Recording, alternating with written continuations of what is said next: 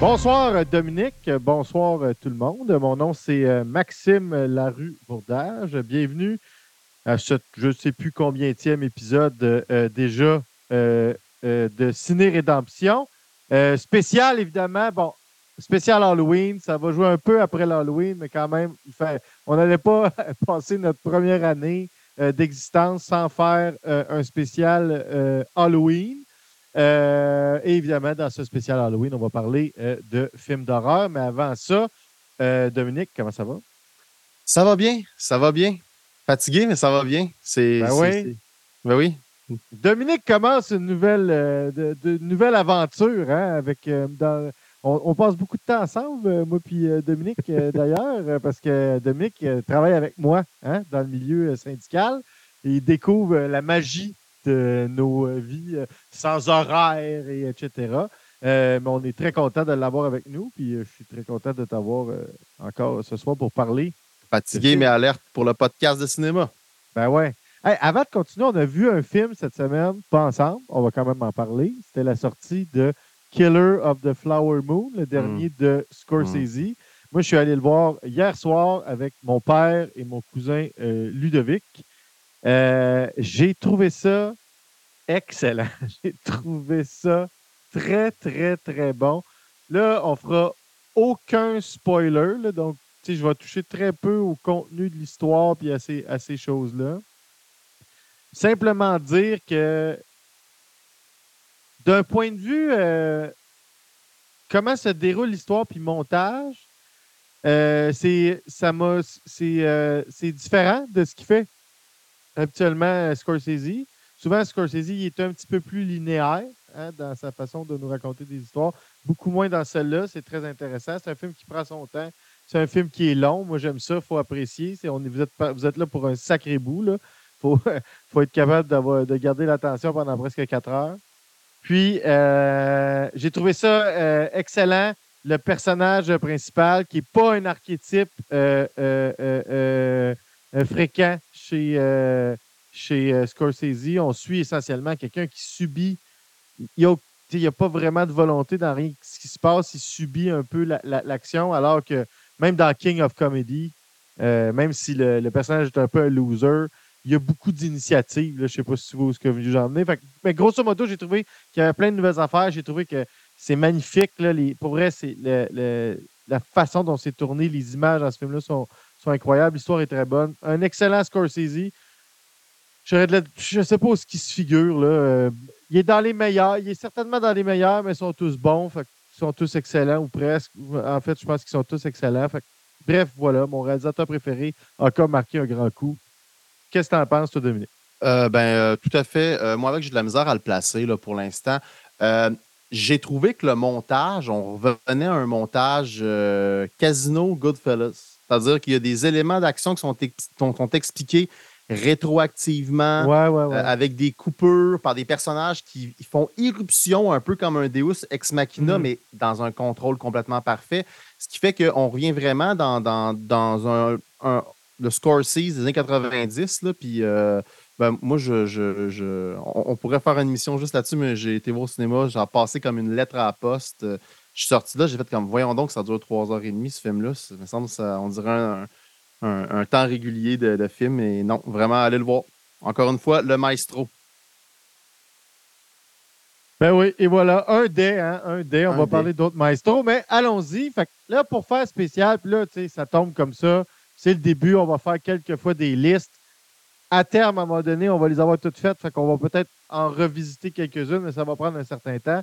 Mais là, c'est notre palmarès hein, des meilleurs, nos, les meilleurs, nos préférés et les mentions honorables des films d'horreur. Donc, Là, ça va sortir après l'Halloween, c'est un peu niaiseux, mais c'est pas grave parce que l'année prochaine, vous allez avoir franchement une belle liste d'excellents films d'horreur pour votre premier marathon annuel. Euh, nous, on a fait euh, notre huitième marathon annuel que tu as lâchement raté, Dominique, je le mentionne. mais, en effet.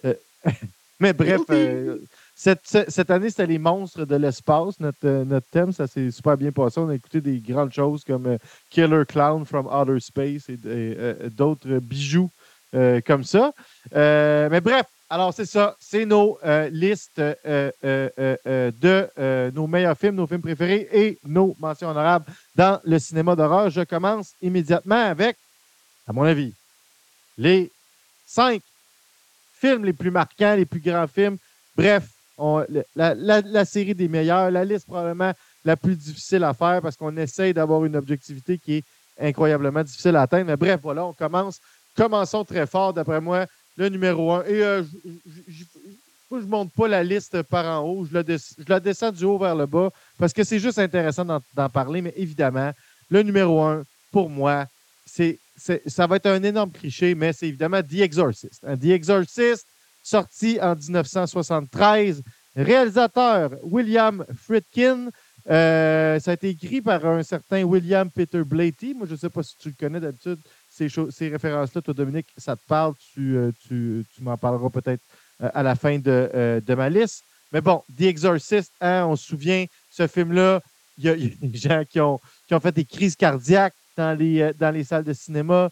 Euh, il y a eu des scandales autour de, ce film-là. Est-ce qu'on devrait le présenter? Est-ce que c'est trop terrible? Il y avait des gens qui avaient des crises de panique. Ça a été un phénomène social. Ça a été.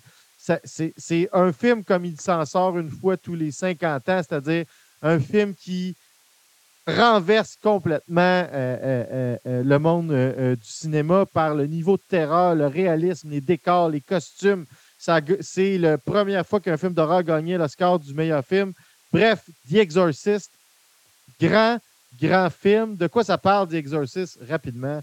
Euh, euh, d'une mère qui observe que euh, sa fille, qui, est en, qui, devient une adolescente, a des comportements erratiques. Et là, ça va de mal en pis jusqu'à ce qu'elle en vienne à croire que sa fille est possédée par le diable et demande à un prêtre d'exercer un, exorciste pour essayer de libérer son enfant de cette euh, emprise. Euh, c'est, ça a l'air d'une une prémisse un peu cliché aujourd'hui, mais c'est un peu c'est, ça, c'est ça qui a, lancé le cliché. Ce film-là est extraordinaire. Si vous n'avez jamais vu ça, il y a une partie de moi qui vous juge, il y a une partie de moi qui vous envie. On en a parlé euh, souvent. Donc, deuxième film sur ma liste. On fait des top 5 hein, cette fois-ci, les top 10, c'était très long. Mm. C'était pour établir l'univers. Maintenant, on y va vraiment euh, avec des listes un peu plus courtes. Euh, un peu plus courtes. Numéro 2. Numéro 2. L'autre, hein, on a parlé du maestro. On va parler d'un des, des maestros de l'horreur, je veux dire. John Carpenter. Donc là, pour moi, le meilleur John, Carpenter. Et ce n'est pas mon, préféré. Moi, j'ai un sweet spot pour le genre euh, slasher. J'annonce un peu mes couleurs.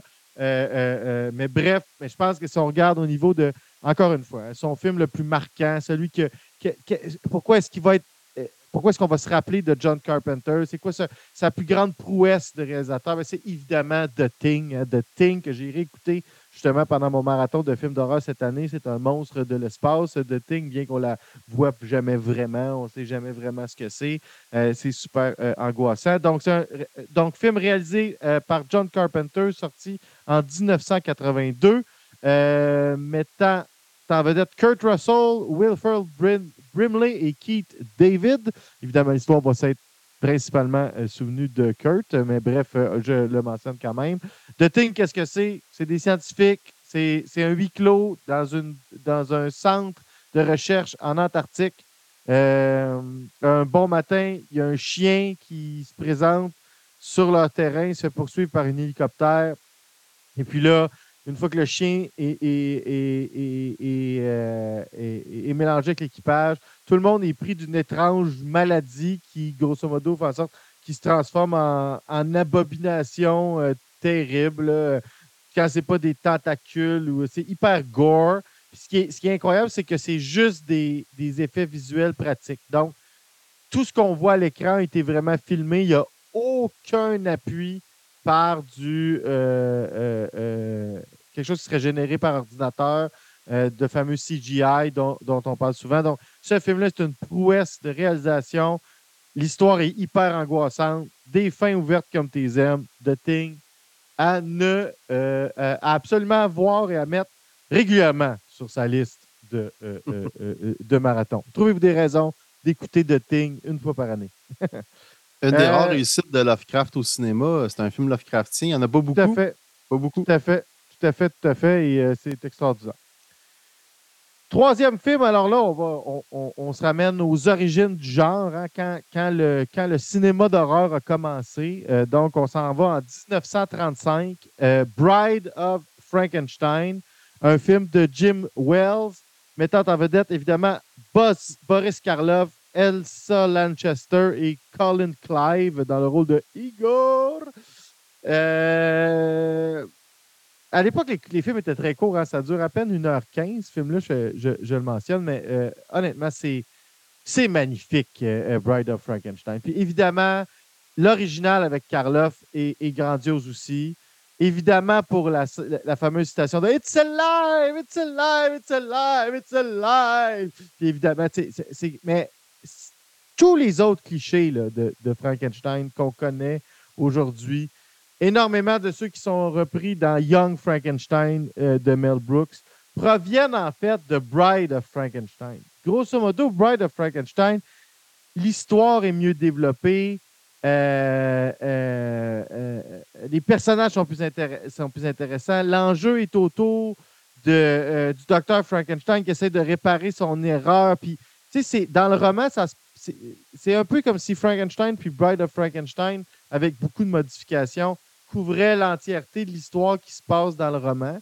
Mais la deuxième partie, c'est la partie la plus intéressante avec la fameuse scène avec le, avec le prêtre euh, qui est aveugle, etc. Bref, grand, grand film d'horreur. Si vous avez jamais vu ça, c'est très court, ça s'écoute d'une traite, ça dure une heure, euh, dix environ. Puis, euh, grand classique, Boris Karloff, grand acteur d'horreur.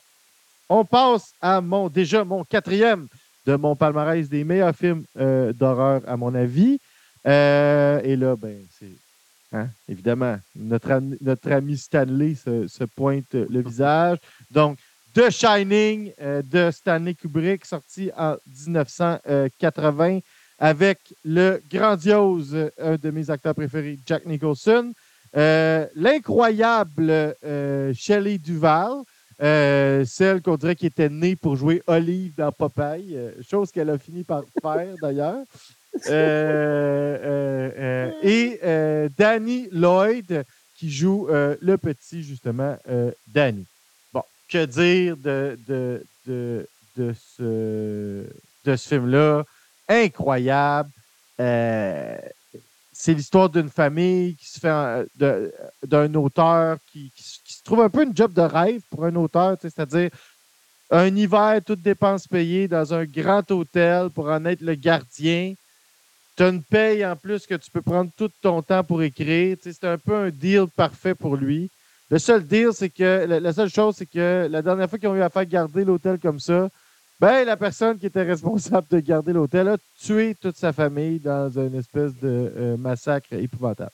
Puis là, ben, le film est un lent processus dans lequel le personnage de Jack Newson devient fou. Puis là, c'est tout le temps la question qui est se poser, puis qu'on n'est jamais certain, c'est est-ce que c'est lui qui devient fou à cause de l'isolement ou vraiment l'hôtel a des pouvoirs magiques? bon, bref, moi, je pense qu'il s'est suggéré que oui, peut-être plus fortement que non, mais c'est jamais largement confirmé. Il y a une question aussi d'un peu de, euh, euh, euh, de télépathie là-dedans. Bref, The Shining, très, très, très, très bon.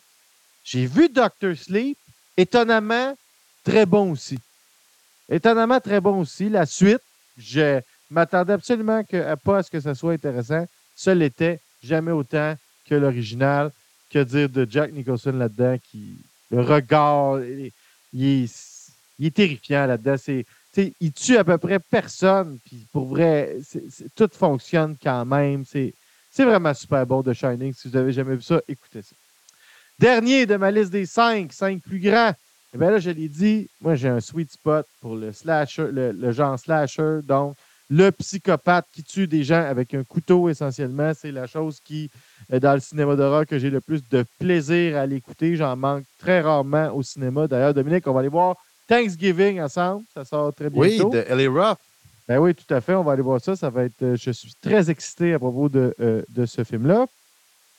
Mais bref, le, la genèse, hein, l'origine, euh, le masterpiece du, du, du, grand parmi les grands, Psycho de Alfred Hitchcock, qui est un thriller psychologique, un, film de suspense avec une, un un, cliffhanger incroyable à un moment donné, à, m'abandonner au film. Je ne dirais pas, je ne vendrai pas le punch, mais ça, quand le quand il se révèle qui est le tueur dans ce, dans ce film-là, c'est quelque chose qui est vraiment très euh, euh, surprenant si vous avez jamais euh, vu le film. Mais c'est surtout le premier slasher, c'est-à-dire cette première peur qu'on a, sans qu'il y ait énormément de, de, de, dans celui-là. Puis c'est beaucoup les suites, le Psycho 2, Psycho 3, qui va confirmer Norman Bates comme étant un slasher. Mais quand même, Psycho, 1960, Alfred Hitchcock euh, a réalisé ce, film-là.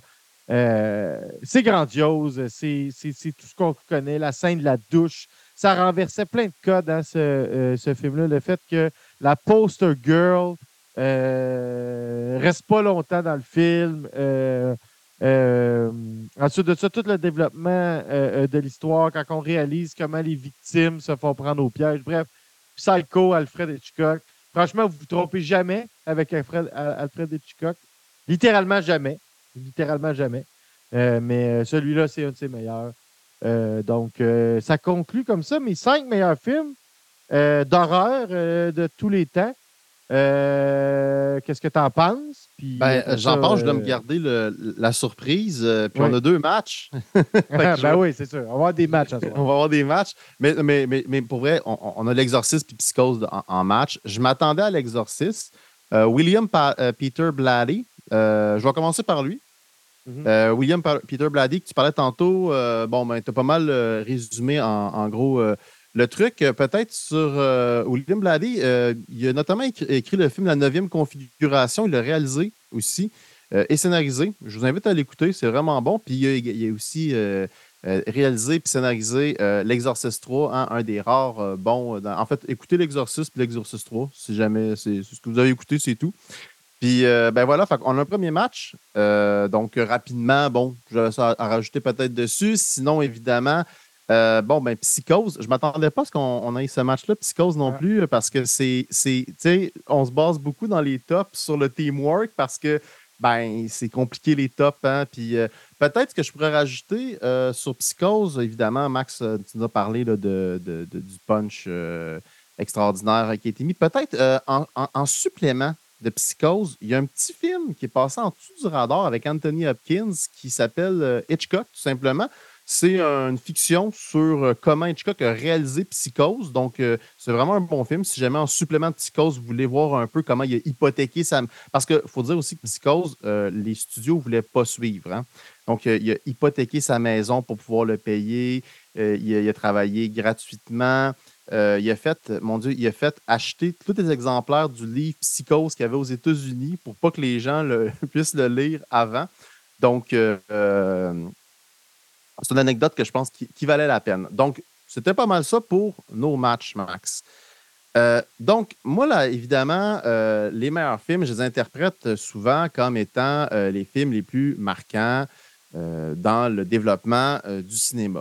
Donc, il y en a. Je vais continuer avec un film que je ne saurais dire en langue originale. Je m'excuse. C'est Aksan. Euh, en danois, c'est Yerkshan. En français, The Witch ou Witchcraft Through the Ages. Euh, donc, euh, il s'agit en fait d'un. un, objet cinématographique. C'est à la fois une fiction, à la fois un documentaire qui a été réalisé par Benjamin Christensen. oui, je pense que c'est comme ça qu'on dit. C'est un film muet de 1922. C'est un mélange, en fait. Euh, le réalisateur, on est au début du cinéma. Hein, donc, le réalisateur voulait un peu mettre en image euh, la chasse, les chasses aux sorcières, les superstitions autour des sorcières. Donc, il a fait beaucoup de recherches sur, à travers notamment un, livre que l'Inquisition utilisait qui s'appelle Le Maleus Maleficarum. C'est un, film en plusieurs parties. C'est comme un, euh, comment dire, un recueil de courts-métrages. Donc, il y a des parties, c'est des thèses sur les démons. Des fois, c'est des mises en scène au Moyen Âge, euh, des apparences que prenait le diable. Bref, c'est vraiment un film, euh, c'est un film muet avec des panneaux. C'est vraiment un film de trip visuel. Il est magnifique. C'est impensable que ce film-là soit un film du début du cinéma. En fait, on dirait un film, quand vous l'écoutez, on dirait un film qui a été fait aujourd'hui en hommage au film des années 20, tellement ce film-là regorge d'idées. On se dit c'est pas possible. Il ne pouvait pas avoir autant d'idées au début du cinéma. C'est vraiment mm. aujourd'hui comme une accumulation qu'on a. Mais non, non, en fait, il l'a vraiment. Donc, je vous invite. donc, Aksan, je m'excuse pour les, les parlants suédois, de 1922. Euh, sinon, ben, euh, pour continuer un petit peu euh, dans le rétro, et pour un film la même année, en fait, c'est évidemment, Max, il fallait que j'en parle, puis là, tu vas voir le teamwork. Nosferatu de, ah. de Murnau. De Murnau. D'ailleurs, pour, l'anecdote, donc, film de 1922, un film un peu comme qu'on connaît comme étant un film d'expressionnisme allemand. Donc, c'est un peu la période avant la montée du fascisme. Bon, euh, il y a une espèce de. Officiellement, c'est Dracula. Ouais, en fait, c'est ça. Sans les droits. C'est ça, c'est que la femme de Bram Stoker ne voulait pas céder les droits à Murnau. Euh, et puis, euh, il a donc fait un pastiche très, très calqué sur l'histoire où on suit le comte Orla plutôt que Dracula, mais c'est sensiblement la même histoire. Et, donc, c'est un film qui a jeté beaucoup, beaucoup les bases de, de l'expressionnisme allemand. Euh, pour euh, l'anecdote personnelle, euh, je pense qu'un de mes premiers contacts étant enfant avec le cinéma d'horreur, c'était juste une bande-annonce qu'il y avait à Canal D ou un affaire de même sur le cinéma d'horreur. Puis il y avait la scène où, dans, dans le trailer qui passait, il y avait la scène où tu voyais le compteur là, j'allais dire Dracula, monter les escaliers, mais en fait, c'est juste son ombre. Ouais, avec les grands doigts. Avec ses grands doigts, là. Ah, ça m'a ça m'a arraché le cœur. Euh, tantôt, je parlais de, de, Psychose Hitchcock. Murnau aussi, euh, Nosferatu, il y a un film sur la construction du film Nosferatu, qui est une fiction avec John Malkovich, qui s'appelle Shadow of the Vampire. Et voilà. Euh, super film, super film. Donc, en complément à l'écouter, vraiment. Donc, je le Shadow mets of the Vampire, là, pour les hmm? gens, si vous posez, c'est quoi un peu la prémisse? C'est que c'est Malkovich joue Murnau qui est tellement loin dans son trip cinématographique qu'il engage un vrai vampire pour jouer le vampire sur, dans son film de vampire. Puis là, ben, vous vous imaginez, allez voir la suite si vous voulez voir comment, comment cette idée de génie euh, euh, euh, arrive à, cause comme problème, mais ça se passe, c'est supposé être un pseudo-film historique qui, qui, qui, qui, fait prendre à l'histoire un, un, tournant qu'elle n'a jamais pris, mais c'est super, vraiment excellent. Shadow of the Vampire, vraiment excellent. Oui, puis euh, il y a évidemment le, remake de Werner Herzog, euh, super bon également. Euh, c'est un, très, très, très, très honorable remake. Et la rumeur dit que Robert Eggert, de réalisateur de The Witch, et puis Hereditary, non pas Hereditary, juste The, Witch, bref, je mélange, mais The Witch réaliserait là, un, troisième remake du film. Donc, euh, à suivre. À suivre. Euh, écoute, on ne change pas les habitudes. je me suis dit, je le mets dessus, je le mets dessus pas, je le mets dessus, je le mets dessus pas. Ah, on y va, on y va, on y va. Rosemary Baby de cette enflure de Roman Polanski, film de 1967. Et puis, évidemment, moi, tu sais, Max, j'aime aussi les conditions de production d'un film, puis comment aussi il rentre dans l'histoire. Malheureusement, bon, c'est ce film-là, bon, il est en préparation quand il y a eu le fameux meurtre de Sharon Tate, c'est euh, qui a donné, bon, euh, un de tes films, un de tes Tarantino favoris, hein, euh, Once Upon a Time in Hollywood.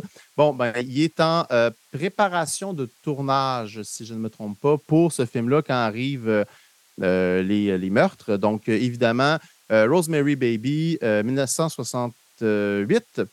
Euh, raconte sensiblement, c'est un Power trailer, raconte sensiblement l'histoire euh, bon, d'une jeune femme, Rosemary, qui est enceinte euh, avec son conjoint qui est comédien, qui prennent un appartement à New York. et puis,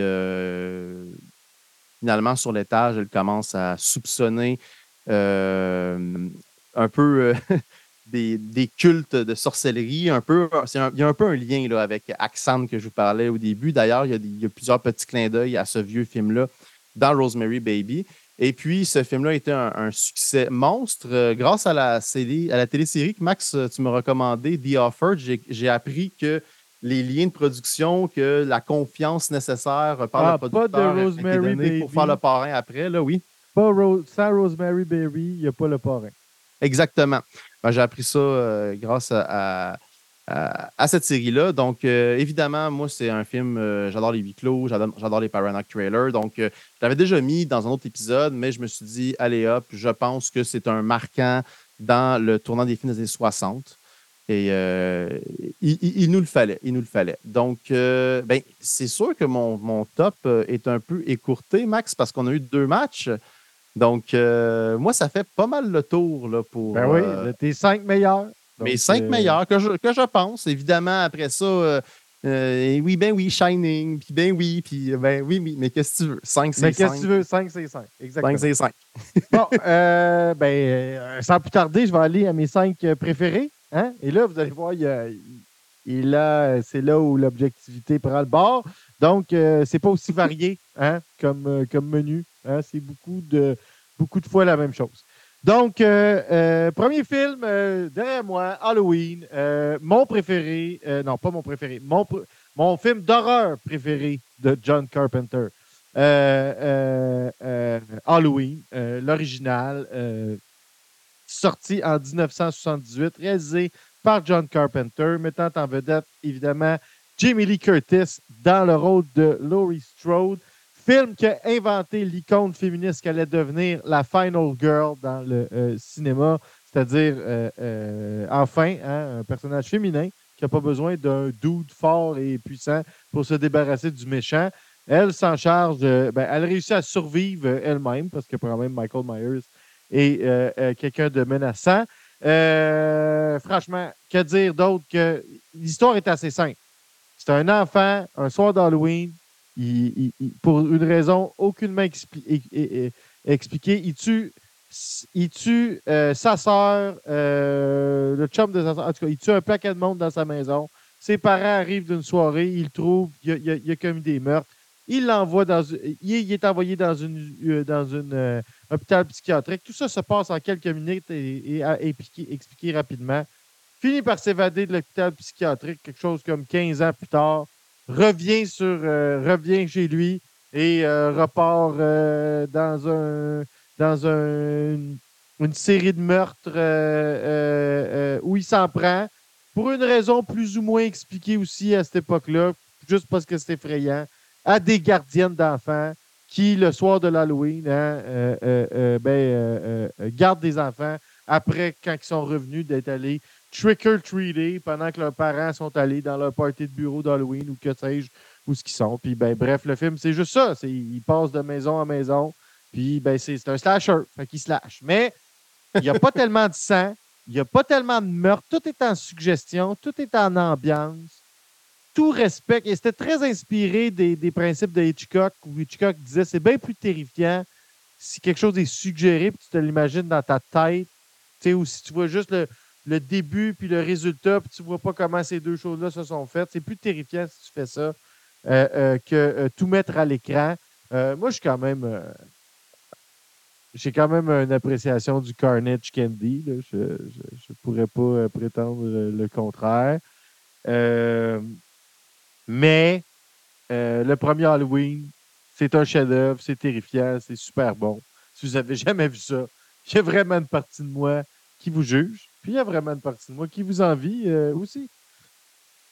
Deuxième film sur ma liste euh, dans le même genre, c'est-à-dire euh, les gens avec des couteaux qui font des meurtres. Scream, le premier Scream. Honnêtement, Scream, c'est de.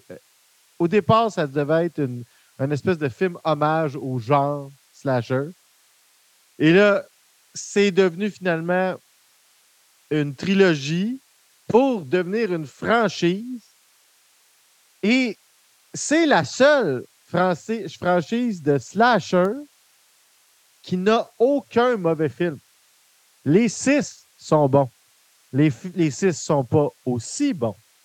Mais les six sont bons. Il n'y en a aucun que tu regardes et que tu C'est un bon film. C'est juste un bon film d'horreur, ça marche.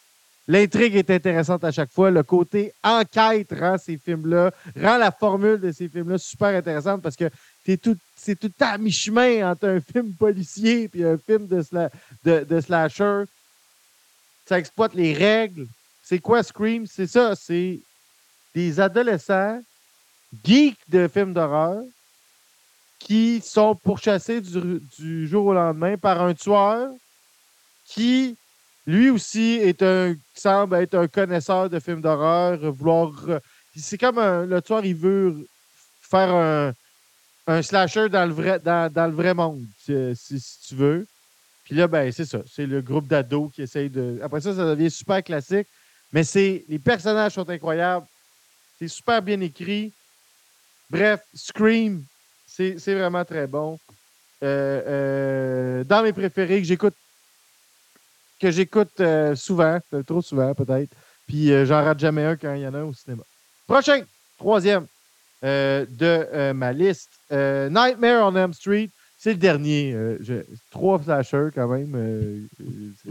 ça va. Nightmare on Elm Street, le premier, l'original. Ça a été difficile de trancher. Là. Il y en a un autre, Nightmare on Elm Street. C'est la seule série slasher qui en a deux dans mes trois listes. Euh, parce que c'est mon slasher préféré. Moi, l'idée que quelqu'un vienne nous attaquer dans nos rêves, c'est-à-dire dans un monde imaginaire qu'il contrôle, dans lequel il peut faire ce qu'il veut, les choses les plus terrifiantes, les plus gore imaginables. Et en plus, et en plus, tu es un peu vulnérable dans, dans- dans- dans tes rêves. Puis ça des, des- en tout cas, cette idée-là générale du personnage de Freddy est, à mon avis, in- incroyablement plus mythique que euh, certains de ces films euh, euh, le, sont, c'est certain. Nightmare on Elm Street, le premier, par exemple, film de Wes Craven, film de Wes Craven sorti en 1984, mettant en vedette Heather Langerkamp, Johnny Depp et Robert Englund. Englund. Johnny Depp, c'est sa première apparition au cinéma. On dira ce fiefé coquin de Johnny Depp. Euh, bref, euh, oui, Nightmare on Street, c'est quoi? C'est, encore une fois, un groupe d'adolescents qui euh, commencent à réaliser qu'ils font tous euh, les mêmes cauchemars à, propos de ce même euh, homme tout brûlé euh, avec des couteaux à la place des doigts. Et euh, ben, c'est ça, ils se demandent qu'est-ce qui se passe. Jusqu'à temps qu'il y en ait une euh, de leur gang qui, ben, nous, on le sait de notre point de vue, le spectateur, que s'est fait tuer par euh, Freddy Krueger, le personnage de Robert Englund, euh, dans son sommeil. Mais ce que les gens dans leur univers du film ont vu, c'est juste. Ben, une personne a vu d'ailleurs son, copain qui va se faire accuser du meurtre. Voit, c'est elle qui, est comme transportée au plafond d'ailleurs dans une scène qui est incroyable. Euh, puis qui se fait couper par, quatre lames qui sont, ben nous on sait, les lames de Freddy. À Nightmare on Elm Street, il y a eu un marathon au complet de ça sur Tout ce qui TV euh, euh, euh, la- le week-end dernier. Il est d'ailleurs disponible en rattrapage sur Patreon. Si vous n'avez jamais vu ces films-là, ben, empressez-vous. C'est bon à tout moment de l'année. C'est surtout le premier, surtout le premier. Ils sont pas tous bons, c'est pas vrai. Ils sont pas tous bons. Je vais vous en donner un autre. Hein? Le 4, je l'aime profondément. Ah, le 4 est pas si mal. Non, non, le 4 est quand même le fun. bon. Non, euh, le 4 est bon. Le, le- le- le- le 4 est bon. Euh, je vais vous en donner un autre aussi dans ma prochaine liste euh, qui est excellent.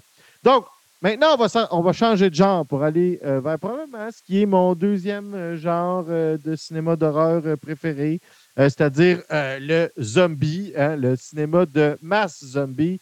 Et euh, évidemment, ben, j'ai choisi un film du maestro, du, celui qui a inventé le mass euh, zombie euh, euh, euh, euh, euh, euh, movie. Euh, parce qu'il faut savoir qu'avant avant Night of the Living Dead, euh, euh, réalisé par George Romero, euh, la figure du zombie euh, dans le cinéma d'horreur était euh, une figure un peu plus classique, c'est-à-dire inspirée du vaudou, c'est-à-dire cette espèce de pouvoir euh, euh, euh, antillais qui nous permet de, un peu euh, de la nécromancien, c'est-à-dire tu réanimes un mort, euh, puis là, dans lequel il est comme sous, ta transe, c'est toi qui le contrôle. Il est mort, mais c'est un mort vivant, mais il n'a pas de volonté propre, mais il est dirigé par un maître. Un, excellent film là-dessus, euh, euh, c'est White Zombie avec Bella Lugosi, mais il y en a plusieurs, il y en a plusieurs autres. Romero, en 68, va arriver avec Night of the Living Dead. Et là, ça va lancer ce que nous, on connaît comme étant les films, le, genre zombie de nos jours. C'est-à-dire avec des, des, des, des hordes de zombies dans lequel c'est une espèce, c'est soit un virus ou c'est parfois d'autres choses pas claires comme dans Return of the Living Dead, mais grosso modo, c'est des morts vivants qui essayent de manger de l'humain, manger du cerveau d'humain ou mordre de l'humain pour répandre le virus. L'idée générale, c'est du outbreak, de la pandémie euh, j'ai écouté beaucoup de films de zombies pendant les euh, lockdowns de la pandémie de COVID. Qu'est-ce que vous voulez? Je fonctionne à, la catharsis. Mais bref, euh, pour moi, le meilleur film de, Romero, c'est pas, bien que Night of the Living Dead ait, eu un impact incroyable, Dawn of the Dead, son, son deuxième, pour moi, est le plus grand film de zombies. C'est, tout est là. C'est, qu'est-ce que ça raconte? Ça raconte Dawn of the Dead. Euh, c'est un film qui a été réalisé comme par euh, euh, Georges Romero. comme, je le disais. L'année de la sortie, c'est 1974. Qu'est-ce que ça raconte? Ben, on est dans son univers. Donc, George Romero, après Night of the Living Dead, son univers des morts est tout le temps le même. Puis le outbreak a eu lieu, on ne sait pas trop quand, avant Night of the Living Dead. on est toujours dans cet univers-là. Quand tu commences dans Dawn of the Dead, il n'y a pas de réexplication dans ce, monde post-apocalyptique-là, dans lequel il y a des zombies partout, puis l'humanité essaye de survivre. Puis là, ben, vu qu'on est des années 70, vu que c'est le nouvel Hollywood à l'époque, ben là, on est dans la chronique la plus totale. C'est-à-dire, on trouve un groupe de combattants, puis on va assister. Le film, c'est grosso modo un certain temps dans, leur vie où ils vont résister à l'invasion zombie. on ne sait pas si les personnages après survivent, ni si les d'où ce qu'ils viennent. C'est vraiment juste, ils sont là, puis ils se retrouvent dans un centre d'achat, puis ils essayent de survivre, puis de sortir de là, puis de, de, move on à la prochaine étape de leur, périple, qui est grosso modo juste survivre des zombies. Mais c'est tout le film, les effets spéciaux, les costumes, les déguisements, ah, les costumes et les déguisements, c'est la même chose. Euh, les décors, pardon. Les costumes et les, et, les décors sont euh, extraordinaires. L'histoire est super simple, mais tellement bien exécutée. C'est là-dedans qu'il y a des scènes, des scènes mythiques comme euh, quand il se trimballe dans une espèce de. je, me semble que c'est une brouette avec, avec, avec un gars armé dedans, puis il fait juste descendre des amis. Bref, il y a des choses qui ont été reprises après ça dans Shaun of the Dead, dans plein d'autres films euh, euh, de zombies par après. Dawn of the Dead, c'est Dawn of the John Ross, à mon avis. C'est-à-dire, Night of the Living Dead avait, connu un succès, mais ça aurait pu rester cette seule fois où on a fait un film de ma zombie. Dawn of the Dead a lancé le genre. Ça a été, après ça, quand on pense aux zombies euh, de nos jours, on ne pense à rien d'autre, en fait, que ces films de masse zombies-là. Donc, si vous voulez voir, à mon avis, le meilleur film de, ce genre-là qui a été fait, euh, euh, des Mazombies, Dawn of the Dead de George Romero. Et le dernier, mais non le moindre de ma liste de préférés, euh, probablement l'autre sous-genre du cinéma d'horreur que j'aime énormément, c'est-à-dire tout le possession, démon, euh, euh, j'ai, un amour pour euh, les espèces d'univers Lovecraftien. Hein. c'est encore, ça, c'est pas, c'est pas c'est, Lovecraftien au sens que c'est inspiré de Lovecraft, mais c'est pas directement une nouvelle de Lovecraft. Mais c'est bref, Evil Dead 2 de Sam Raimi. C'est difficile à décider entre qu'est-ce, qui est meilleur entre Evil Dead Evil Dead 2 parce que c'est essentiellement le même film. Evil Dead 2 sort en 87, Evil Dead 1 sort en 80. Evil Dead, c'est le film de finissant de Sam Raimi. C'est son film universitaire qui a connu un succès culte après. C'est super bon à regarder. C'est essentiellement la, même histoire, mais comment dire, euh, avec des moyens plus modestes, même, que, même si deux, les moyens sont assez modestes, mais, mais, mais, mais quand même. Euh, euh, puis, sans le côté euh, comédie d'horreur. Hein. Evil, Dead original est vraiment plus dans le, classique horreur. Ce qui est intéressant avec Evil Dead 2, c'est que ça, invente un sous-genre. C'est vraiment, à mon avis, la genèse du sous-genre de la comédie d'horreur, c'est-à-dire où on vient mélanger le style horreur, possession, très gore, euh, très, euh, euh, très basé sur le jump scare, l'ambiance, avec une touche d'humour, des gags, de un côté irrévérencieux. Donc, c'est quoi Evil Dead? C'est un, un, espèce de monsieur, madame, tout le monde, début vingtaine, américain qui travaille dans un mart, puis il s'est fait une petite copine, puis il veut l'amener dans un chalet la fin de semaine passer une fin de semaine romantique. Puis là, quand il arrive dans le chalet, il tombe sur un enregistrement. Puis dans cet enregistrement, là, il y a quelqu'un qui lit des, incantations. Ça réveille un, démon un peu bizarre. Puis là, ben, euh, qui possède euh, tout le monde aux, alentours et dans la maison. Euh, puis ben là, lui, ce démon-là va essayer de tuer tout le monde avant le lever du soleil. Puis là, ben, c'est comment est-ce que Ash, qui est joué par Bruce Campbell, et euh, les autres qui vont être dans le film. Il n'y a pas tant d'autres personnages que ça. Je pense qu'il y en a trois ou quatre en tout en plus de H. Mais c'est vraiment vont survivre à cette, euh, à cette nuit-là. Puis évidemment, ben là, il y a la finale que je vais vous laisser découvrir puis qui mène à Army of Darkness, le troisième opus. Mais moi, c'est vraiment un de mes univers d'horreur préférés. Euh, Evil Dead, je les aime tous. En fait, c'est un c'est une autre série que je les aime tous. Evil Dead, Evil Dead 2, Army of Darkness, les, euh, le remake euh, euh, de 2011 qu'on est allé voir ensemble, Dominique, au cinéma à l'époque, est extraordinaire. 2008, pas 2011, je, me trompe. Le celui qui est sorti l'année dernière, Evil Dead Rise, était aussi excellent. C'était un plaisir de retrouver ces codes-là. Maintenant, c'est vraiment rendu une franchise avec ses codes, avec ses règles, que quand tu t'en vas voir un Evil Dead, tu sais à peu près ce qui va se passer. Tu peux, tu peux prédire, tu peux reconnaître les, les, les codes du film. Bref, Gros amour pour Evil Dead. Pour moi, le meilleur, c'est Evil Dead 2, sorti en 87. C'est mon cinquième film préféré d'horreur. Qu'en penses-tu? Et à toi? Euh, ben, moi, je souscris avec euh, l'ensemble des films qui, sont là. J'y ai pensé à Evil Dead, j'y ai pensé. Euh, je ne l'ai pas retenu dans mes favoris. Mais euh, mon Dieu, que c'est un film qui m'a longtemps habité. Là. Mais, euh, mais moi, moi, en fait, euh, je vais commencer par un film assez emblématique. C'est un film italien de Lucio Fulci. ça s'appelle L'au-delà de Beyond ou Et tu vivre nel terrore l'aldilla. Je suis désolé pour les italophones. Je m'excuse vraiment beaucoup. donc, écoutez, Lucio Fulci, ce film-là, de Beyond, Rapidement, c'est l'histoire bon, d'un sorcier, un artiste qui, euh, à travers, dans, les années 20-30, euh, ouvre une porte sur l'enfer en peignant une toile. Euh, les villageois le punissent et puis, boum, on fait un saut dans les années 80 et la maison où le rituel a eu lieu est transformée en motel. Ça se passe à New Orleans par, une, une, jeune tenancière et puis c'est toutes les tribulations autour de la restauration de ce building-là. Évidemment, il y a des morts et tout et tout. Mais pourquoi je veux vous en parler, c'est que, mon Dieu, que c'est le festival des effets gore assumé à deux balles. Et c'est tellement plaisant.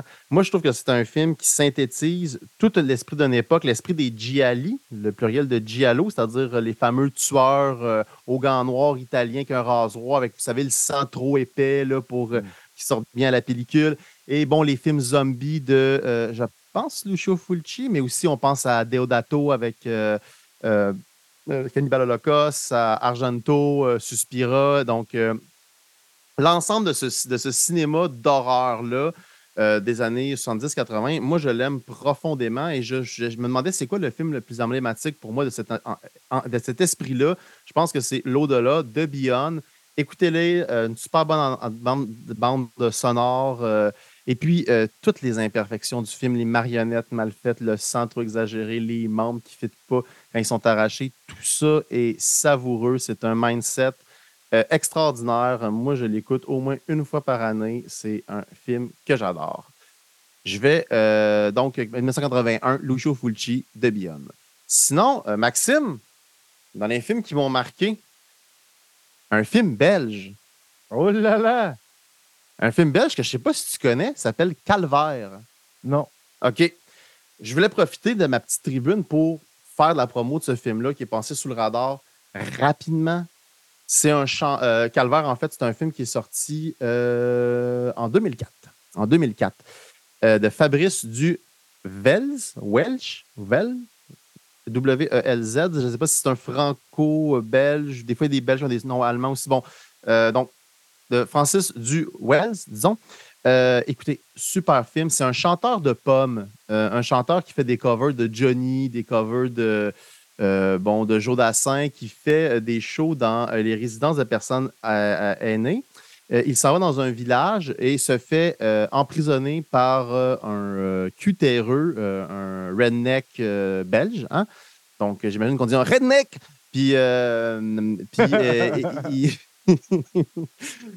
J'ai pas aussi bon accent que dans, dans con, mais bon.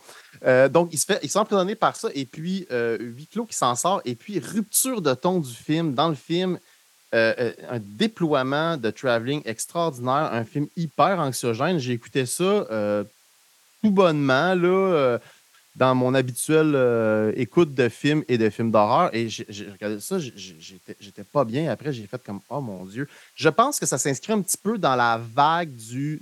Tu sais, au début des années 2000, il y a eu une vague de gore français avec Frontières, avec euh, Martyr, hein, qui était très connu, avec, euh, mon Dieu. il m'en vient pas d'autres à la tête là. Il y avait un film de cannibale. Bref, il y, a, tout eu un ah oui, haute tension. Donc, il y a tout eu un regain du cinéma d'horreur francophone européen. Et puis, je pense qu'il s'inscrit là-dedans. Mais euh, écoutez, écoutez ça. Calvaire, 2004, euh, film belge. Je ne serais pas déçu. Je voulais profiter de mon, euh, mon truc pour. parce qu'il était passé sous le radar.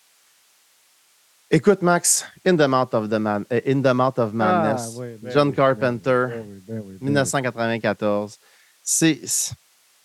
Halloween, évidemment, tu sais, puis Dating, ben évidemment, mais In the Mouth of Madness. Prince euh, of Darkness, en tout cas.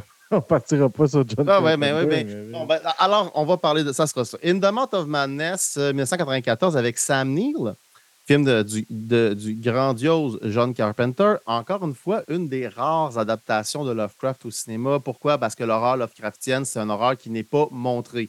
Ce qui est un peu problématique quand tu es dans un art du show don't tell. Et puis, euh, rare rare. Beaucoup d'appelés, peu d'élus. Rares sont ceux, les artistes qui, arrivent à maintenir cette espèce de, de, de, lutte mentale avec le public où on nous propose des images, mais en même temps, on doit les combler avec notre propre imagination, là où, au final, tout le monde euh, fait siéger sa vraie terreur personnelle. Donc, rapidement, c'est euh, Neil, il joue John Trent, c'est un enquêteur d'assurance. Euh, il est embauché par une boîte d'édition qui publie un auteur, euh, Sutton Kane, qui est une espèce de pastiche à la fois de, de, euh, de, Lovecraft, mais en même temps un petit peu de, mon Dieu, je ne vais pas le dire. Stephen King. De Stephen King. Merci Maxime, quel blanc niaiseux. Euh, de Stephen King. Il disparaît et puis, bon, il trouve finalement dans, à travers les romans des indices pour l'emmener dans un lieu mystérieux dont je tairai le nom et euh, il se rend compte que la réalité est une chose qui se déchire fort facilement. Donc, c'est un film qui euh, utilise aussi des, astuces de narration. Euh, comment je dirais, il y a un côté méta au film aussi. Donc, le film a une réflexion sur lui-même sans être onctueusement postmoderne. C'est vraiment très, très, très, très, très bien calibré. Écoutez-le, euh, une des rares bonnes adaptations Lovecraftiennes au cinéma, évidemment, c'est que ça devienne de Johnny le Charpentier. Euh, mon autre film, mon Dieu, je vais m'en tirer un mauvais karma de notre public, euh, Maxime, mais c'est un film que visuellement j'adore. C'est une comédie d'horreur. Tu as mis une comédie d'horreur. Je me suis dit, ah, il a mis une comédie d'horreur, je ne devais pas regarder son top, je vais mettre une comédie d'horreur, je l'aime vraiment beaucoup. J'adore la DA, j'adore les costumes, j'adore la musique. Malheureusement, c'est un film de de Roman Polanski, qui est The Fearless Vampire Killer, le bal des vampires en français. Ben oui, ben oui, ben euh, super comédie. Euh, évidemment, dans le fond, euh, ce film-là synthétise l'ensemble de la mise en scène puis de la direction artistique des films de la Hammer Production. C'est un film qui est sorti en 67. Donc, euh, Production, c'était évidemment bon, euh, les films, euh, bon, les, monstres Hammer, Frankenstein, Dracula et compagnie. Il reprenait. L'idée des Hammer, c'est qu'il avait réussi à avoir les droits sur les Universal Monsters. Mm. Puis c'était des films qui étaient anglais. Puis ça a pris vraiment du temps avant qu'ils arrivent en Amérique parce qu'à cause que Universal avait les droits sur ces monstres-là, il avait pas le droit de faire jouer ces films-là euh, euh, euh, en Amérique pendant, longtemps parce que c'est Universal qui avait les droits sur Frankenstein, Dracula, The Wolfman, La Momie, tous ces, toutes ces monstres classiques de l'ère du Golden Age du cinéma d'horreur. Puis Hammer les avait toutes refaites. Puis moi, j'en ai plein ici, là, euh, avec, notamment le Dracula de Christopher Lee. Puis j'en ai tout plein ici. Puis c'est vraiment, vraiment très, très, très bon, ces films-là. C'est très, très bon. Là. vraiment la peine d'être vu. Absolument. Puis ces, ces films-là, il y a un côté téléthéâtre dans ces films-là. Euh, il y a un côté réutilisation de décors. Donc, il y a, des, fioles du laboratoire du docteur Frankenstein que vous allez voir sur une, euh, je sais pas moi, euh, sur, dans, le château de Dracula, puis des toiles qui reviennent parce que, bon, des économies de moyens. C'est des films qui sentent la soie. Ils ont un peu mal vieilli, mais faut se mettre dans le mood. Il hein. faut regarder des. des, ah, Dracula, Prince of Darkness, ça n'a pas mal vieilli. Ben, Prince of Darkness. Le, le côté théâtre pourrait être rébarbatif à des gens. Mais il faut comprendre qu'on est aussi dans, le moment où, quand vous regardez, vous regardez les Dix Commandements, vous regardez des, vieux péplums, hein, euh, on est le moment où le cinéma ne s'est pas encore défait complètement de son de son d'un de ses parents, qui la littérature, puis la photo, puis la peinture, qui est le théâtre. Donc, souvent, c'est des plans larges, euh, assez, assez carrés, avec les acteurs qui jouent dedans, rentrée de champ, sortie champ, cours, jardin. Bref, Polanski a utilisé l'ensemble de ces codifications-là pour faire euh, un, film euh, euh, vraiment visuellement magnifique. C'est comme un, conte de fées horrifique, comique, un peu burlesque sur le thème des vampires. Donc, voilà, The Fearless Vampire Killer. et puis, ben, je voulais profiter de mon, de mon, de mon, de, ma subject, de mon onglet subjectivité, Max, pour euh, relancer ce film-là, parce que je l'assume, film de 2022, film canadien, Skinamarink. Skinamarink. Skinamarink. Tantôt, on parlait de The Shining. Dans The Shining, il y a un concept qui me fascine depuis quelques années. C'est le concept, c'est assez populaire sur Internet, c'est les, liminal space, les espaces liminaux, c'est-à-dire ces espaces qui mélangent anxiété, horreur et euh, en même temps nostalgie des espèces d'espaces où, euh, dans le fond, un liminal space, rapidement, en anthropologie, c'est un, moment liminal, c'est un moment de transition entre deux étapes. Exemple, euh, euh, un rite initiatique pour devenir un adulte dans une tribu X, Y, Z. Donc, c'est le moment d'attente entre deux étapes. Et puis, on a appliqué cette idée-là de liminalité dans l'horreur en utilisant des, des, endroits qui sont, exemple, une école vide la nuit, un aéroport euh, vide. Un, allez voir un Vidéotron désaffecté. Ce genre de truc-là. Et hum, c'est des. donc, c'est vraiment une question de décor. Skinamarink, c'est un film qui se passe en 1995. C'est un film de 2022. En 1995, c'est deux enfants qui sont laissés de 4 et 5 ans derrière la caméra mis à hauteur d'œil d'enfant. Et puis, on les suit dans une nuit où on plonge dans les peurs d'enfance en utilisant les espaces, ce qu'on peut s'imaginer.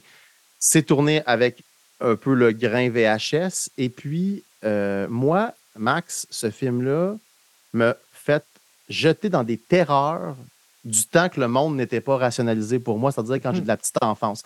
Et je pensais pas, puis j'en ai vu en esti des films, là, je pensais pas que je revivrais une expérience cinématographique comme ça. Euh, ça m'a jeté dans des terreurs. Euh, il n'y a pas de jump scare. Hein, il a pas de. Euh, attendez-vous pas à ça. C'est un film radical. Vous allez l'haïr ou vous allez l'adorer. Moi, j'étais chanceux, j'ai ceux qui l'ont adoré. Il y a des gens qui sont comme je, ne comprends rien, ça n'a pas de sens. Moi, j'ai adoré. c'est un mood. J'ai vraiment vécu une expérience cinématographique, une terreur innommable.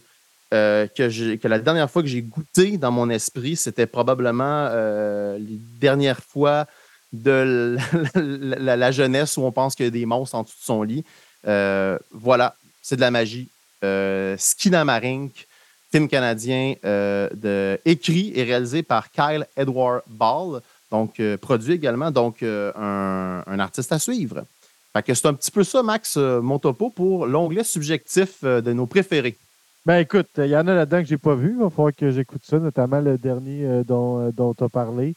Euh, sinon, In the Mouth of Madness. Mais honnêtement, John Carpenter, on pourrait faire un spécial. Ah, on le fera un jour, un spectacle uniquement sur John Carpenter. Ben oui, Puis on va en écouter des films de John Carpenter parce que hein, on est là pour donner une reste. On est, oui, pour le passer de films, parler de films qu'on n'était pas certains, mais on est aussi là pour parler des films qui ont été oubliés ou euh, des films qui ont été mal reçus au départ, mais appréciés à la fin. On est là pour faire découvrir des films, donner une deuxième chance, une deuxième vie peut-être à des films qui ont été vus ou moins vus.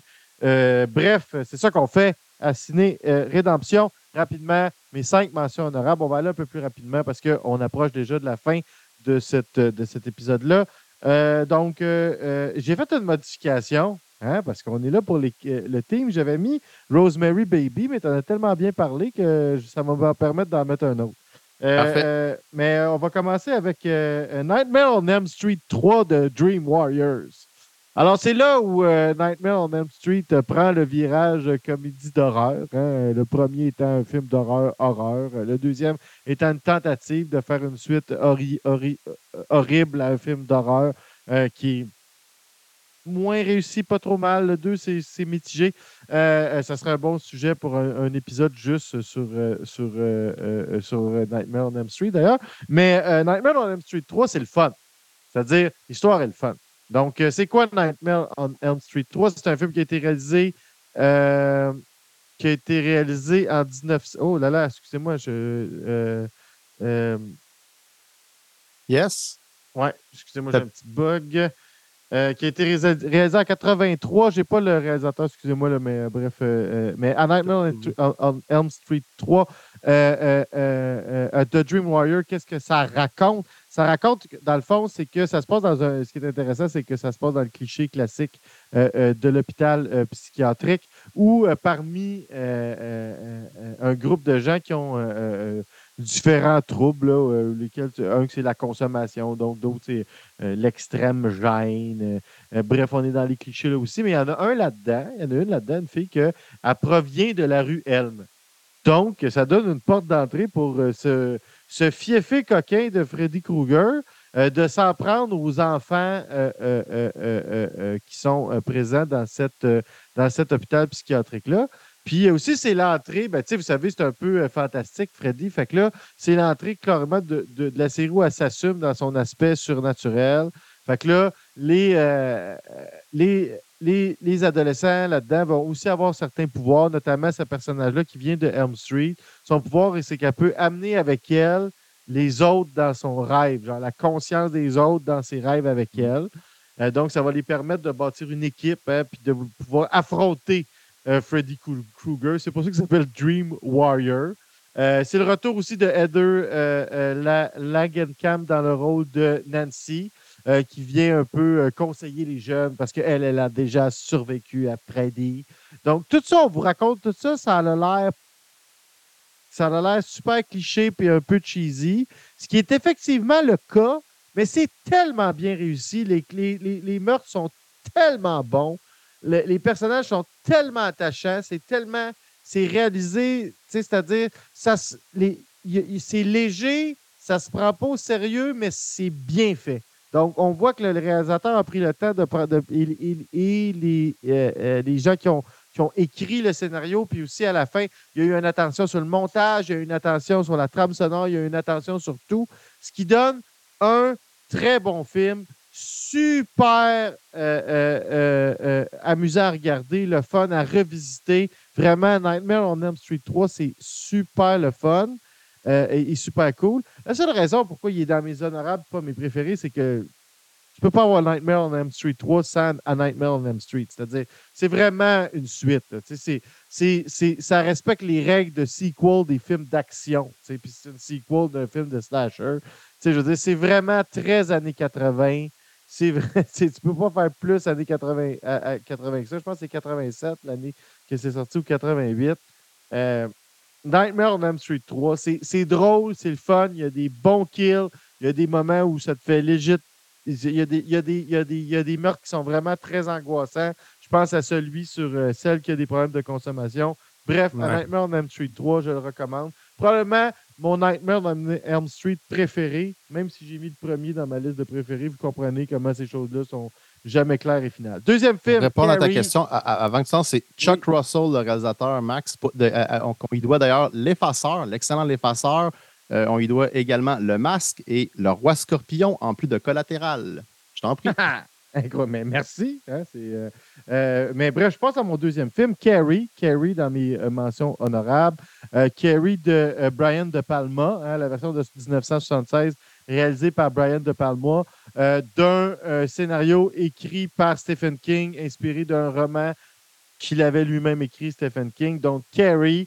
c'est vraiment bon, Carrie. Hein. C'est vraiment un film d'ambiance, un film où la crainte, puis la peur se bâtit petit à petit. Hein? C'est pas un film encore là où, on fait le saut.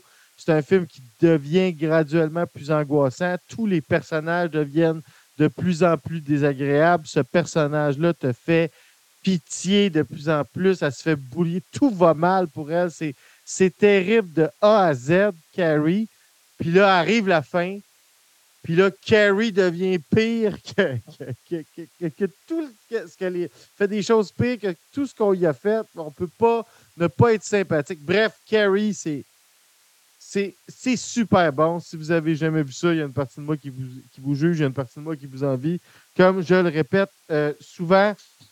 Euh, donc, avec quoi j'ai remplacé euh, Rosemary Baby? Je vais le remplacer avec un film assez récent euh, euh, la version euh, la plus récente, celle de 2017, donc la première partie seulement de Hit. Je tiens à le dire, la première partie seulement, la deuxième, c'est pas très bon malheureusement. La première partie de Hit, réalisateur Andy Muschietti, c'est vraiment excellent. On est bon, c'est sorti dans les grosses années de popularité des premières saisons de Stranger Things. Stranger, une des inspirations principales des scénaristes de Stranger Things, c'est le scénario de Hit. Donc, tu sais, euh, c'est un peu euh, le succès d'un fait le euh, permet le retour de l'autre, si on veut. Mais on est dans un, on est dans un contexte assez semblable, c'est-à-dire c'est des jeunes dans une, une, espèce de ville de banlieue américaine qui se font poursuivre par une espèce d'entité qui est ce clown-là, Pennywise, qui prend la, la forme d'un clown euh, terrifiant, puis qui se nourrit de leur peur, puis qui finit par un peu euh, leur faire perdre leur âme en les tuant, euh, en les faisant mourir de peur ou en les déforant. C'est jamais très clair. ce groupe de. C'est pas tout à fait des adolescents, c'est plus comme des, des préadolescents, ce groupe de jeunes-là, un peu nerd, un peu geek, un peu. il s'appelle le Loser Club, vont essayer de, bon, ben, de résister à Pennywise. Puis le, film, qui est la première partie de, l'histoire seulement, qui remplace les années 50 euh, du roman par les années 80, c'est vraiment réussi. C'est vraiment épeurant. Moi, j'ai eu peur euh, en salle en, ayant, allant voir ce film-là. C'est rare qu'un film me fait vivre l'émotion de la peur comme ça, puis j'étais content euh, de la vivre quand j'ai vu. Je pense que les acteurs sont incroyables. Je pense que l'histoire est super bien racontée. Le scénario est fait est, super bien faite pour que cette demi-histoire-là, quand tu l'écoutes seul, elle l'air d'une histoire complète, puis que tu peux juste écouter ça complètement sacré de la drôle de, suite qu'il y a eu. Euh, vraiment, Hit Part 1 2017 de euh, euh, Andy Muschietti, c'est vraiment très, très, très bon. ensuite de ça, From Dusk, Till Dawn, mm. un film de Robert Rodriguez sorti en 1993, mettant en vedette, et là là, George Clooney, Quentin Tarantino, Harvey Keitel, euh, Juliette, euh, euh, Lewis, le roi des effets spéciaux d'horreur lui-même, voyons, son nom m'échappe, Santini, c'est ça? Voyons, son prénom, c'est quoi? Tom Savini. Tom, Savini euh, Danny Trejo, Salma Hayek. Bref, ce, film-là. Et euh, il y a même Cheech Marin de Cheech et Chong qui joue deux rôles. C'est vraiment. Mais là, on est encore une fois dans la comédie d'horreur. On est aussi. Puis là, je vais être obligé de vendre le, punch. je suis désolé, sinon on ne peut pas parler de ce film-là. Mais c'est un défi de réalisation. Hein. C'est-à-dire, il ce film-là switch complètement de bord à mi-chemin exactement. C'est-à-dire, tout le début du film, c'est un espèce de film classique à la Robert Rodriguez qui ressemble beaucoup à Desperado. On, suit des, bandits en cavale qui ont fait un vol de banque, puis qui essayent de traverser la frontière pour se rendre au, euh, Mexique. Euh, puis là, ils vont kidnapper une famille qui essaie de traverser, euh, dont le père est joué par Harvey Kettel, qui essaie de traverser la frontière mexicaine. Puis là, ben, au début, c'est que ça. C'est les. C'est des, des, péripéties qui sont racontées comme un film, un, crime movie des années 70 euh, de manière très classique. En fait, c'est un super bon hommage à beaucoup de films euh, euh, que j'ai aimés des, années des années 70.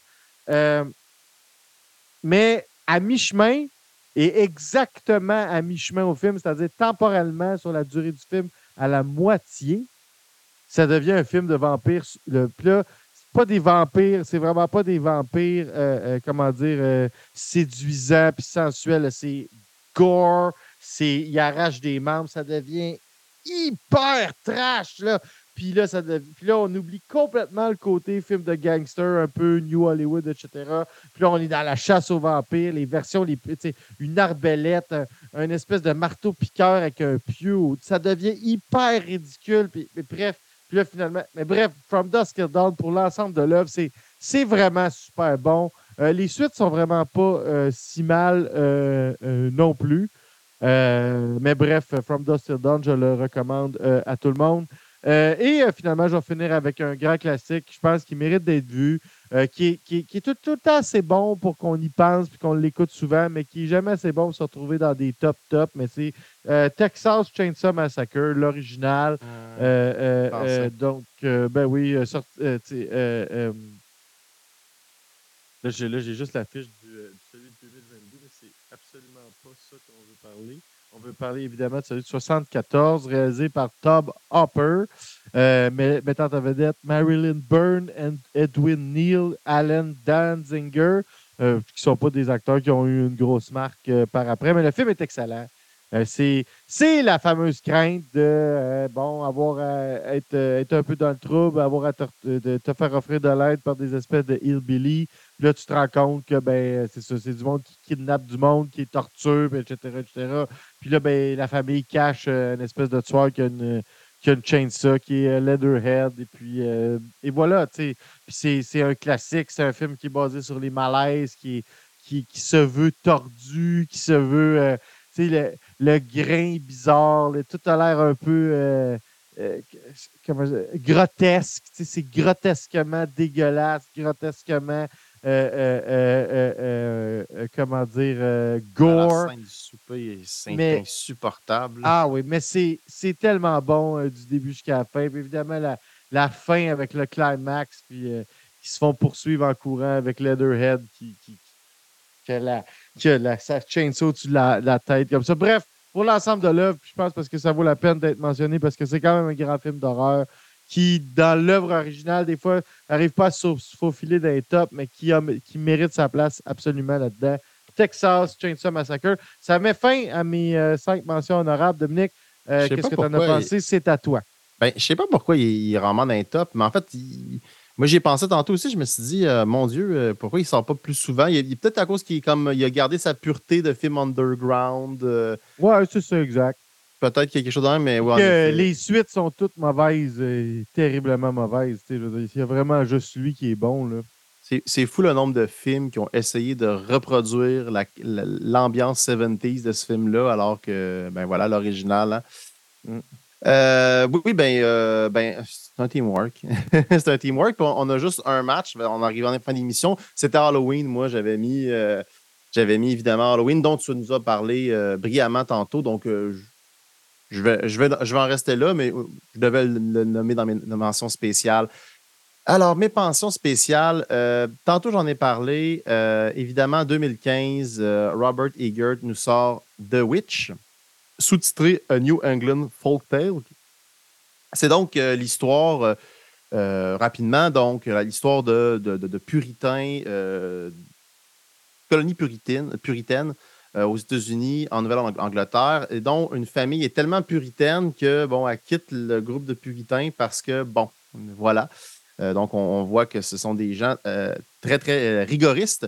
ils vont, donc, ils quittent donc la colonie qui est, comment, clôturée et qui, ont fait du commerce et tout pour aller en forêt, une forêt réputée, habitée par des selon les contes de Nouvelle-Angleterre.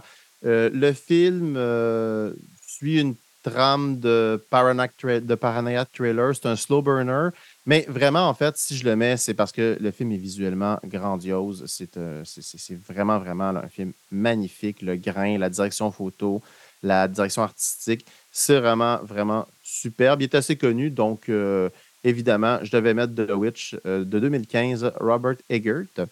Euh, c'est le même qui nous prépare, semble-t-il, un remake de Nosferatu. Donc, je suis on ne peut plus hype. J'en ai parlé un petit peu tantôt dans l'ambiance, mais je me suis dit, ah, c'est une bonne façon en même temps d'en reparler puis de parler du remake. Évidemment, moi, je voulais parler de Suspiria de 1977 de Dario Argento dont il y a eu un très, très honnête, euh, très honnête remake qui se passe dans les années 80, si je ne euh, me trompe pas, qui est très, très beau euh, visuellement également. Rapidement, on, suit une jeune, une jeune danseuse de ballet américaine qui arrive en Allemagne dans une, une école réputée mondialement et tom, tom, tom en fait, tout ça euh, cache un sabbat de sorcières, mon Dieu. Hein. il y a comme une, un lignage dans les films que je vous parle aujourd'hui. Mais un sabbat de sorcières, euh, et, puis, euh, bon, s'ensuit des meurtres, et puis une enquête de la jeune femme en question. c'est comme un conte de fées. c'est comme, imaginez-vous Blanche-Neige, mais sous LSD, puis en bas de trip. Donc, c'est vraiment un, film avec une couleur hyper saturée, des DA dans le tapis exagéré. Évidemment, on revient avec le, ce que je vous parlais tantôt de ces films italiens de ces années-là, avec The Beyond, le sang, euh, allez, allez, hein, grosse couleur, euh, pas réaliste. Plus, plus, plus ça explose, mieux c'est. Et puis, euh, je trouve ce film-là vraiment, vraiment, vraiment extraordinaire. Je l'écoute à chaque année. il s'inscrit dans la, trilogie des Trois Mères, donc qui est terminé en 2007. C'est trois films. Il y a Suspira, Opéra et puis euh, La Troisième Mère, je pense, euh, qui n'a pas été un très bon film. Mais bref, euh, écoutez ça. Suspiria, c'est vraiment un, conte horrifique. C'est ça, c'est un conte horrifique dans la, narration visuelle, mais aussi dans le narratif même du scénario. C'est construit comme un conte de fées. Ça me fait penser à un très bon film euh, qui s'appelle aussi La Compagnie des loups, là, qui est un peu de sort de film-là. Il y avait eu un buzz-là après euh, Suspiria pendant au moins dix ans à vouloir refaire euh, des contes horrifiques, un peu comme les Grimm, mais encore plus, plus gore. Donc, il y avait Suspiria 1977. Je voulais continuer avec une petite découverte, Max, que j'ai faite. un film qui vient du Royaume-Uni, plus précisément d'Écosse. C'est un film, c'est moi j'aime beaucoup le found footage. Je trouve que ça a été euh, surutilisé. Euh, le found footage, il y en a, genre j'en ai écouté vraiment beaucoup. Là, pour, 500 euh, found footage, il y en a deux de bons. Donc écossais de 2020, fait durant la pandémie. C'est intéressant ça. Rapidement, c'est des amis qui s'emmerdent, fait qu'ils se font un zoom, ils picolent, ils picolent, ils boivent de l'alcool. Et puis, à cette soirée-là de picole sur Zoom, euh, était euh, teinté d'un événement particulier parce qu'une des euh, protagonistes invite une médium. Qui va, ils vont faire une séance de spiritisme sur ah, Zoom, durant la pandémie de, COVID. Et ben, évidemment, vous vous en doutez, si je vous en parle, ça part en couille, mais mon Dieu, quelle idée, quelle idée bien utilisée. Ouais, tu en parles, j'ai le goût de l'écouter. Bien utilisée, amenée à bon port. et surtout, surtout, vraiment, ça a été fait là, avec les moyens du bord. Mais là, en plus, déjà que le cinéma, on en fait avec les moyens du bord, mettez dans une pandémie mondiale, c'est vraiment bon. Le seul défaut du film, c'est que c'est il passe trop vite, c'est trop bon. Le film est fini, puis t'es comme, mon Dieu, j'en veux d'autres, j'aurais voulu une heure de plus. Host, 2020, euh, c'est un film euh, réalisé par Rob Savage, euh, écrit par Gemma Hurley et Rob Savage et euh, Jeb Shepard. Donc, vous voyez un peu euh, les, noms. Euh, je pense bien qu'on est en Écosse. Donc, vraiment un super bon film. Petit film indépendant écossais, fan footage. Host, écoutez ça. Vous allez vraiment pas le regretter. sinon, sinon, moi, je voulais le mettre. Je mets le 1, mais je vais mettre le 2 là-dedans avec. Pourquoi? Comédie d'horreur qui me fout toujours mal à l'aise. C'est Return of the, the Return of the Living Dead de 1900. 85. Euh, on, l'oublie souvent parce que, bon, toutes les. C'est pas un film de Romero, hein, c'est un film de Dan O'Bannon. mais, euh, qui, mais qui fait comme si Romero existait bizarre. C'est vraiment weird. C'est un film pirate. C'est un film qui arrive. Il y a comme euh, la, flottille des grands la flottille des grands, grands euh, films de zombies. Et eux arrivent là, comme des corsaires, là, puis ils partent à l'abordage. C'est une comédie d'horreur. C'est, puis ils, moi, comment je dirais, je veux pas vous spoiler, mais ils prennent les codes du zombie, ils les revirent là, à des moments pour en faire des punchs en assumant qu'on est déjà dans le code. Euh, écoutez, c'est vraiment. De la même manière que ça ressemble beaucoup, ça fait beaucoup C'est le même genre de film euh, ben, c'est que From Dust Till Dawn. From Dust, Till Dawn prend le genre zombie puis le renverse. Il respecte à la lettre des règles de manière hyper stricte, puis d'autres, il fait juste comme les complètement les, les, les pas les, pas les enlever, mais les transformer complètement. Bref, c'est ce genre de film-là. On devrait mettre une section spoiler alert parce que là, on vous dit juste c'est bon, c'est bon, puis on veut pas vous, spoiler, mais pour vrai, ah, c'est. c'est des vieux films en, même temps. Ouais, ben, c'est malaisant. Euh, c'est malaisant. C'est 80s dans le tapis. Euh, c'est, euh, ça s'assume. C'est un très beau gore. les, les, les, practical effects sont super beaux. Il y a de la marionnette. Il y a évidemment du, make-up. Puis, pour vrai, écoutez-le, genre, c'est une comédie. En fait, le film, je pense, sur Wikipédia, il me semble qu'il le définit comme une comédie punk, zombie, mordante. Donc, euh, si vraiment vous voulez ébranler les, colonnes du temple du monde zombifique, euh, écoutez le 1 et le 2. Et le 2 aussi est très, très bon. Euh, le 2, regarde, Max, OK, regarde, juste une petite affaire. Dans le 2, on apprend que les zombies mangent les cerveaux des animaux. Je ne spoil rien, là, il y a pire que ça. Mais voyez-vous comme. tout, tout, se fait, on assume toujours que les zombies, à part peut-être dans un film, le film Zombie 2, le film italien, justement, ce qui bat contre un requin. En dehors de ça, on assume toujours que les zombies, bon, ils mangent les humains, pas les animaux, mais là, ils vont. C'est ça que je veux dire par des petits hmm. détails. imaginez ça, comment ça change un monde post-apo, de zombies, comment ça le change pour vrai. Mais dans des C'est pas vraiment post-apo parce que c'est comme, euh, comme mystique là-dedans, puis ils mangent pas des, de l'humain, ils mangent des brains, brains. Fait que c'est la moitié un zombie classique de type plus vaudou. Parce que ça, ça arrivait qu'ils mangeaient du cerveau. Et le, truc masse zombie, ils sortent, il y en a qui sortent de la terre, il y en a qui. En fait, tout est éclaté là-dedans, mais je suis d'accord, c'est bon. Euh, c'est un ovni, c'est un ovni cinématographique. Écoutez ça. Le 1, le 2, ils en ont eu après. Je ne les ai pas vus. Je ne peux pas me porter garant. Mais voilà, c'était ah. mon top. Euh, c'était mon top euh, de mes, de mes recommandations, de mes mentions honorables, Max. Ouais. Ben, ben ça, met, ça met fin à notre épisode de Ciné Rédemption. N'oubliez pas, hein, Merci de nous avoir regardé, ceux qui sont en direct euh, sur euh, Touski. Vous pouvez nous écouter euh, sur, en rattrapage avec image sur le Patreon de Touski.tv. Et pour ceux qui veulent juste entendre nos belles voix, c'est disponible sur toutes vos plateformes normales de podcast. On remercie Touski.tv pour l'opportunité. écoutez toute la grille, c'est tout bon. Euh, euh, honnêtement. Euh, et puis, ben, c'est ça, on se revoit dans les prochaines semaines. On va aller, on va aller plus dans, retourner dans notre formule plaidoirie. On va aussi, parce qu'on s'en va en novembre, parler éventuellement du merveilleux genre du cinéma de guerre. Dominique, as-tu un mot de la fin? Ta ta ta ta ta ta ta ta ta ta ta film de guerre, yay! merci Dominique pour ce très pertinent commentaire. Bonne fin de soirée à tout le monde, puis à bientôt.